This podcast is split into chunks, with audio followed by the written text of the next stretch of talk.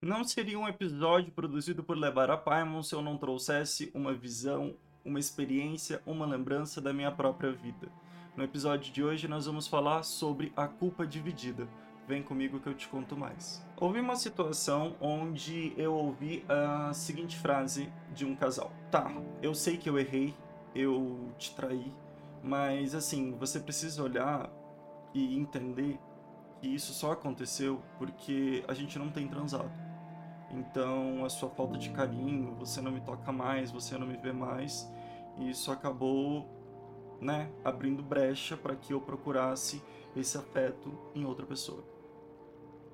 Essa frase, essa situação me marcou muito em diversos aspectos e ela é muito viva, né, no discurso de terapia onde eu passo. E então, gata, quando a gente está falando de culpa dividida, a gente está falando quanto nós temos dificuldade de entender e aceitar e assumir as nossas próprias escolhas. Porque eu não gosto muito do conceito e da ideia de pensar que algo é certo e errado, bom, ruim, preto e branco. Né? Eu sempre vou falar, e quase todo episódio vocês vão me ouvir falando sobre a subjetividade do ser humano, sobre a subjetividade da nossa existência.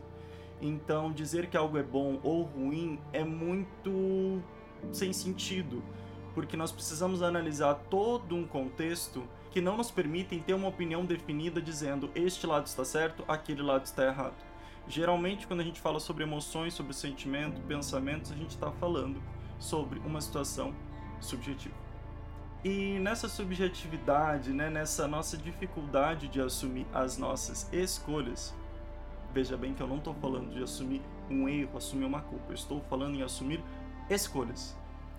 A gente escolhe, porque nós somos obrigados a escolher dia a dia, nós somos obrigados a escolher levantar da cama ou não, ir trabalhar ou não, ir para a faculdade ou não. Então a gente toma diversas escolhas, diversas decisões sobre a nossa vida e sobre a nossa rotina e também sobre a relação que a gente estabelece com as outras pessoas. E nessa, nesse cenário onde a gente toma as escolhas, toma né, uma decisão, nós muitas vezes temos alguns impactos não previstos, impactos na vida do outro, impactos não desejados. Eles muitas vezes estão ligados a uma consequência que a gente não queria passar. E aí, quando a gente vê caralho, eu tomei essa decisão. Essa decisão impactou o outro naquele ponto, prejudicou determinada situação, facilitou certa coisa. Sabe, quando a gente olha e vê, hum, o que eu decidi teve um impacto XYZ. Quando a gente olha para isso e a gente tem dificuldade de aceitar que, pela nossa escolha, um impacto foi gerado, uma resposta foi gerada, a gente busca o que está mais próximo da gente para justificar ou para diminuir o peso daquela consequência, seja ela qual for. Então eu não posso assumir a responsabilidade por uma decisão minha que, segundo o outro, é errado.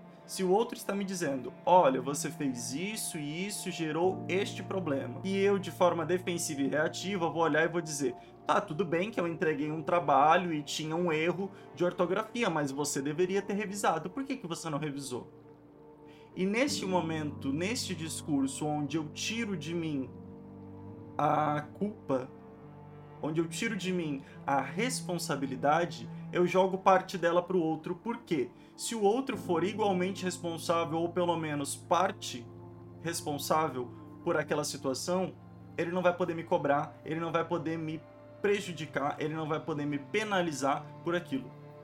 E na verdade, a gente não tem como controlar aquilo que o outro vai fazer ou deixar de fazer.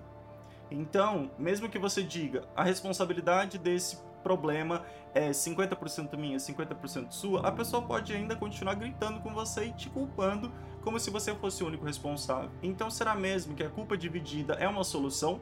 Ou ela é uma fuga para nossa incapacidade de aceitar que para toda ação existe uma consequência. E essa consequência pode ser prevista ou não, pode ser positiva ou não. Então, talvez ao invés de buscar alguém que possa assumir parte da nossa responsabilidade, a gente devesse sentar, rever e pensar antes de tomar determinadas ações, porque toda ação tem uma consequência e a consequência é nossa e tão somente nossa para nos responsabilizarmos e lidarmos com ela.